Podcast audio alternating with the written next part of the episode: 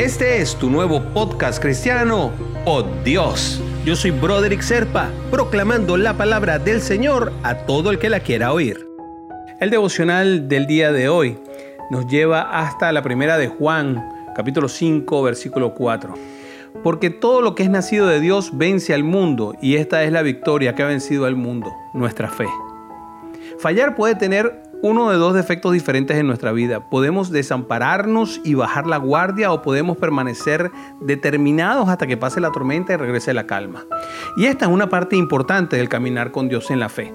Asegurarnos de no permitirnos que un fracaso nos derrote. Solo porque una puerta se cerró, esto no significa, hermanito, que ella permanecerá de esa forma para siempre y que no se abrirá en el futuro, hermanita. Cuidado, el Señor está en la búsqueda de aquellos que están preparados para sortear cada obstáculo y continuar en la batalla. Yo a veces digo en mi casa, hay que buscar para encontrar y de eso se trata. Hay que perseverar hasta que al final se encuentra, porque la fe actúa de dos formas.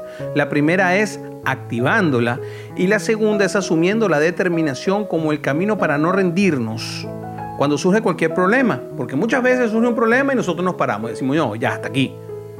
Dios cree en nosotros y en nuestra fuerza. Eso nos lo demuestra en la primera de Juan 2.14. Dice, os he escrito a vosotros, Padre, porque habéis conocido al que es desde el principio. Os he escrito a vosotros, jóvenes, porque sois fuertes y la palabra de Dios permanece en vosotros y habéis vencido al maligno. Por eso tenemos que convencernos hoy cambiar nuestra mentalidad para afrontar con valentía los obstáculos que vamos a conseguir frente a nosotros. Contamos con el Señor que siempre está de nuestro lado, está de este campo, de este lado del campo de batalla. Pero la acción nadie la va a hacer por nosotros. Así que te invito a orar Señor, dame la valentía para cometer las acciones que me llevarán a cumplir con tu propósito en la vida.